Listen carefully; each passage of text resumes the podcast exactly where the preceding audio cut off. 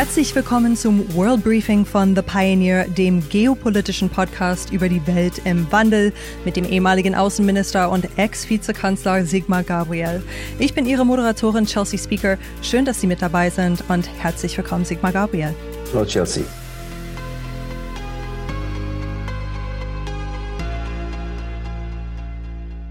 Wir sprechen jetzt am Donnerstagnachmittag miteinander, das als Hinweis für unsere Hörerinnen und Hörer angesichts der sich rapide verändernden Lage in der Ukraine.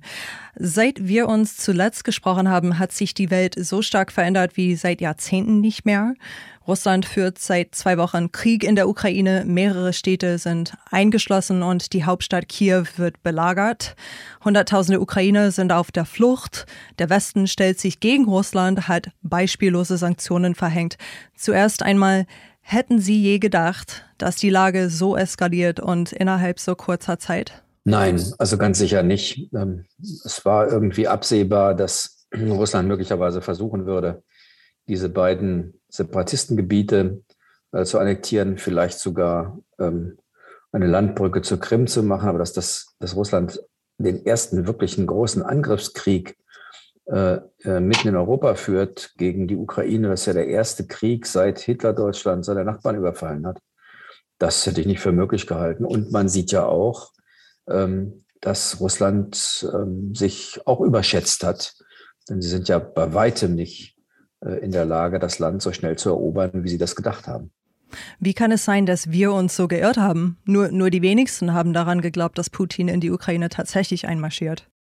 Also insbesondere in Westeuropa, glaube ich, haben wir einfach es für ausgeschlossen gehalten, dass jemand ähm, mit den Mitteln des 19. Jahrhunderts versucht, Politik zu machen. Denn das, das äh, macht ja Putin. Er macht mit den, äh, er denkt wie im 19. Jahrhundert er nutzt, das stimmt, die Mittel des 20. Jahrhunderts und er glaubt damit das 21. Jahrhundert bestimmen zu können. Das hatten wir einfach für undenkbar gehalten. Krieg ist für uns seit Jahrzehnten kein Mittel der Politik und wir haben gedacht, das sei auch bei allen anderen so, mindestens in Europa. Und wir haben festgestellt, das ist nicht so. In einem Interview in der Welt hat der ukrainische Botschafter Melnik jetzt gesagt, ich zitiere, die vorigen Bundesregierungen hätten diesen Krieg verhindern können. Die Gefahr war offensichtlich. Spätestens seit 2014, seit der Annexion der Krim und dem russischen Krieg im Donbass. Für uns war das eine Zeitenwende. Auch die Ampelkoalition hatte mehr als Zeit, um proaktiv zu handeln und diese schlimmste Katastrophe in Europa seit dem Zweiten Weltkrieg zu verhüten. Aber außer Putin zu beschwichtigen, ist nichts geschehen, bis der Krieg ausbrach. Wie ist Ihre Einschätzung dazu? Ich verstehe schon, dass Herr Melnick, der natürlich äh, die Katastrophe seines Landes vor Augen hat, so argumentiert. Ich glaube, dass er nicht recht hat. Äh, wir sind jetzt in einer Situation, wo sozusagen alle Versuche der Diplomatie in der Vergangenheit in Grund und Boden äh, gestampft werden, nach dem Motto, ihr hättet von Anfang an viel härter mit Russland umgehen sollen.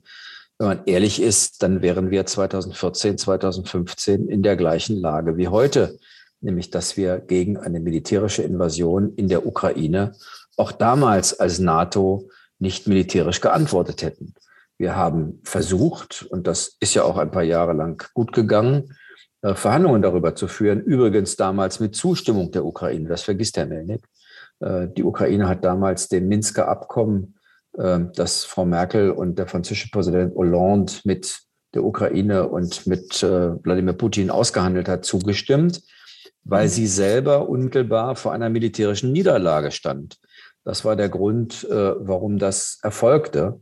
Und wir haben dann versucht, in einem sogenannten Normandie-Format, das waren also Deutschland, Frankreich, Ukraine und Russland, äh, Wege aus dieser Krise rauszufinden. Ich glaube nicht, dass das ein Fehler war äh, und dass man hätte von Anfang an quasi härter mit Russland umgehen müssen. Wir haben damals Sanktionen beschlossen, nicht so harte wie heute, das stimmt, aber eine militärische Maßnahme gegen Russland oder die Aufnahme der Ukraine in die NATO äh, war auch damals nicht denkbar.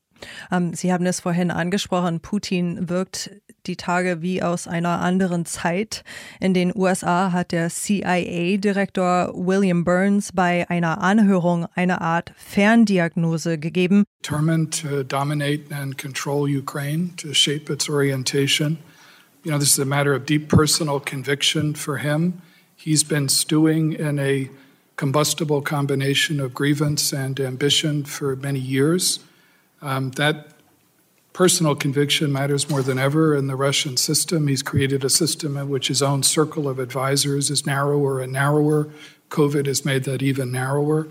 Um, and it's a system in which it's not proven career enhancing for people to question or challenge his judgment. Was treibt Putin an? Äh, wie sehr ist er noch in der Realität und wie weit in einer Parallelwelt, die so aussieht wie im 20. Jahrhundert im Zweifelsfall? Ja, ich bin immer ein bisschen vorsichtig mit Ferndiagnosen, ähm, obwohl natürlich vieles von dem, was äh, Botschafter Burns sagt, durchaus stimmt. Äh, Putin hat in den letzten Jahren sich immer weiter isoliert und offensichtlich in dieser Zeit ähm, einen Eindruck bekommen von der Welt, von Europa, von seinem eigenen Land und von der Ukraine.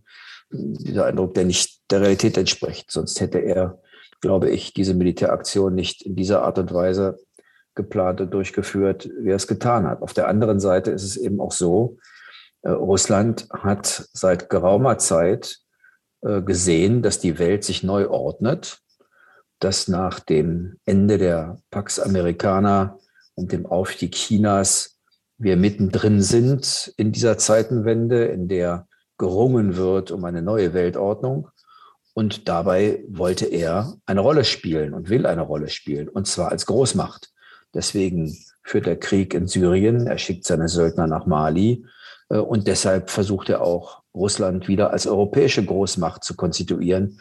Und in der Tat hat er dabei offensichtlich eher das zaristische Russland im Blick als die frühere Sowjetunion. Der Konflikt um die Ukraine hat nicht die Ukraine als Ziel. Das ist ein Mittel zum Zweck. Äh, Putin will wieder Kontrolle über die europäische Entwicklung bekommen, denn das hat Russland seit 1990 nicht mehr gehabt. Das äh, Land hat äh, dramatisch an Einfluss auf die europäische Entwicklung verloren. Es ist eigentlich herabgestiegen auf, ein, auf das Niveau eines Energielieferanten. Und das will er umkehren. Und weil er weder wirtschaftlich interessant ist noch politisch, nutzt er das einzige Instrument, was er hat. Und das ist sein Militär. Äh, das ist, glaube ich, die Vorstellung, die er hat, Russland zurückzubringen in eine europäische Dominanz und den Versuch zu unternehmen, dass die Welt jedenfalls nicht ohne ihn geordnet werden kann. Mal sehen, äh, welcher Weise, wie weit er bereit ist zu gehen. Meine Sorge ist, dass er nicht abgelassen hat von der Idee, die Ukraine militärisch zu erobern und dass jeder Tag, der vergeht, äh, gewaltbereiter wird. Ich habe mhm. große Sorge, dass er bereit ist, Kiew in ein zweites Grozny zu verwandeln. Äh, und äh, das sind unglaubliche Opfer, die sowas kosten würde.